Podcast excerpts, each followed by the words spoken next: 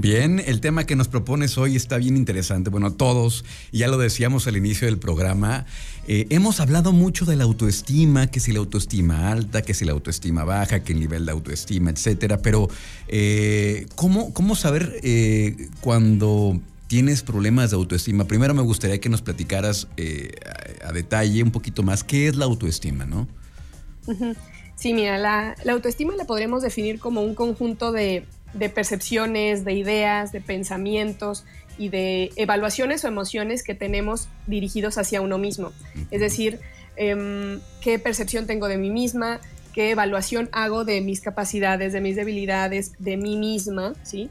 Todo, todo es dirigido hacia uno mismo y hacia los rasgos de, nuestro, de nuestra forma de ser, de nuestro carácter, todo lo que llegamos a percibir, todo lo que sentimos en torno a lo que representamos, ¿no? Como, como personas, eso estaríamos hablando de, la autoestima. En general estamos, estamos enfocados, ¿no? Cuando hablamos de autoestima, sobre todo quizás en, en, quererte, en quererse a uno mismo, ¿no? Está como muy, muy entendido hacia ahí. Pero no solamente es eso, sino que en realidad el autoestima, la autoestima es determinante para que las personas consigan superar pues las adversidades del día a día y que se presentan pues a lo largo de nuestra vida. Entonces, una, autoestima estable, bien, bien equilibrada, evitará que de alguna forma la persona tenga una percepción pobre de sí mismo y, y que deje de alguna manera como que los problemas le superen eh, y no solo eso, sino que también el autoestima te, te, ayuda a evaluar muy bien, por ejemplo, cuando uno comete errores, poder saber mm, cómo hacerles frente, qué hacer, cómo llevarlos eh, pues un poquito más a em, darles, darles solución, ¿no? De alguna manera eh, se puede decir em, que la autoestima tanto en exceso como en déficit, pues genera bastantes problemas. Y hoy me gustaría platicar sobre todo de cuáles son estos errores más frecuentes en personas con problemas de autoestima que se orientan al déficit de autoestima. Ok, ¿cómo darse cuenta que, tienes problemas de autoestima, no? Sobre todo. Exacto. Sí, sí, sí. Que, ¿Cuáles son esos, em, esos comportamientos que tienden a, llevar a cabo las personas con problemas de autoestima. Y dentro de esos comportamientos en general, el primero es descalificar experiencias positivas.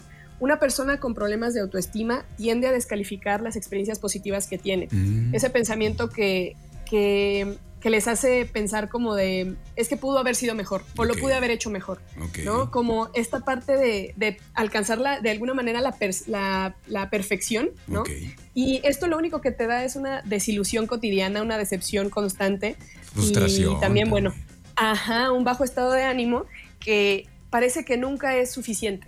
Nunca es suficiente y pareciera que nunca eres suficiente, ¿no? Esta descalificación de experiencias positivas te lleva a una percepción de ti mismo donde no eres suficiente, donde nada de lo que haces alcanza la, la, la perfección perdón, que, que, tú quisieras, no alcanza ese estado ideal, ¿no? Según tus estándares. Entonces, ese es un, algo muy, muy, muy recurrente. También otra cosa que sucede es que personalizan todo lo que ocurre. Eh, no solamente es como partícipe de algo que, de algún resultado que pueda tener, sino que pareciera que es el único culpable de lo que pasa. Aunque a veces ni siquiera tengan responsabilidad de ello, se, tienden a culpabilizar de lo que está pasando, de algo que, llegó a pasar, ¿no? Por ejemplo, con los atletas me puede llegar a pasar muchas veces que eh, si es en un deporte de conjunto, por ejemplo, fútbol, ¿no? Y pierden el, partido y, no sé, un jugador puede llegar y decir, eh, es que todo fue culpa mía, eh, porque yo me equivoqué aquí, aquí, aquí, aquí, aquí, y si yo hubiera hecho esto, ¿sabes? Como el personalizar todo lo que ocurre y culpabilizarse es algo que también tiende a ser. Los porteros, por ejemplo, ¿no, Denise? Que siempre llevan ese, ese peso tan, tan fuerte y es un, es un, deporte de conjunto, aunque son factores externos también, como nos dices. Exacto, sí, y de hecho con ellos se trabaja mucho, mucho la parte de la autoestima porque sí, sí tienden a, caer mucho en esta parte, eh, tanto en descalificar experiencias positivas como en personalizar todo lo que ocurre. Y, bueno, e, esto también me lleva a, a otro punto, de pensar en el todo o nada, esta visión extremista polarizada de o fue bueno o fue malo, de o soy muy bueno o soy muy malo y, también en si es verdad o es mentira, blanco y negro, ¿no? Toda esta parte extremista y que te lleva a tener pensamientos rígidos e inflexibles y también de igual manera te lleva a la frustración continua. el pensar en, en absolutos o es todo blanco o es todo negro y te impide ver esos matices que todas las situaciones llegan a, a tener. Y por último, eh, un, un, error frecuente, ¿no? O un comportamiento, mejor dicho, frecuente que aparece en personas con problemas de autoestima es la adivinación. Y piensan que son evaluados por los demás todo el tiempo. Tienden como a adivinar lo que las otras personas están pensando de ellas. Eh, por ejemplo, mm, lo que, si yo pienso que soy, no sé, eh, cualquier cosa, ¿no? Por ejemplo, soy una persona muy insegura.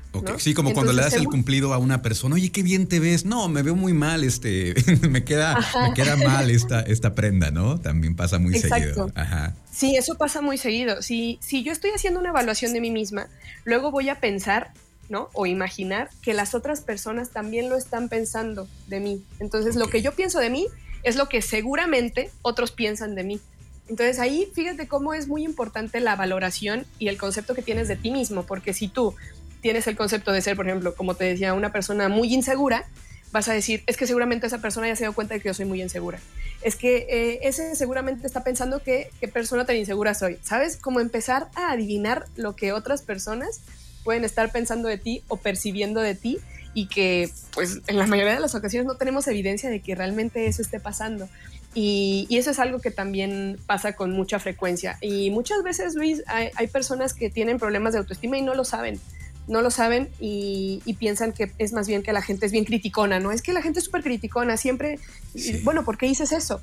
Y no será porque quizás tú también eres muy, muy criticón, muy criticón y luego de pronto piensas que las otras personas también son criticonas, ¿no? Esta parte de la adivinación de pensar que los otros hacen o se comportan de la misma manera como tú lo haces y, evaluar ah, el comportamiento de la gente en función de tu propio comportamiento. Eso es algo que, ocurre con mucha frecuencia y hay que voltear a ver cuando tenemos problemas por ahí de autoestima, hay que voltearnos a ver y saber que, bueno, es algo que se puede mejorar y que puede cambiar sin ningún problema.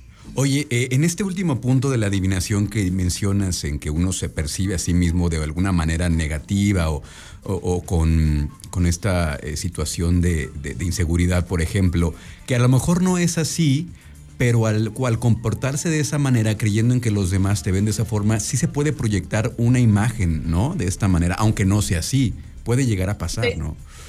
Sí, de hecho esto se llama profecía autocumplida. Cuando cuando te dices a ti mismo una, por ejemplo, en este caso un adjetivo, ¿no? De insegura. Si yo me lo digo tantas veces, ¿no? yo soy una, es que yo soy una persona muy insegura, es que yo soy insegura, es que yo siempre soy muy insegura, y te lo empiezas a decir, llega un momento donde, eh, de alguna manera, como en resumen, como que te la, como que te la crees y terminas actuando de esa forma. Terminas como Mm, comprobando eso que ya te repetiste todo el tiempo. Entonces, por eso es muy importante, Luis, lo que nos decimos, la manera en la que nos, comunicamos con nosotros mismos, porque eso define nuestro comportamiento en, en muchos sentidos.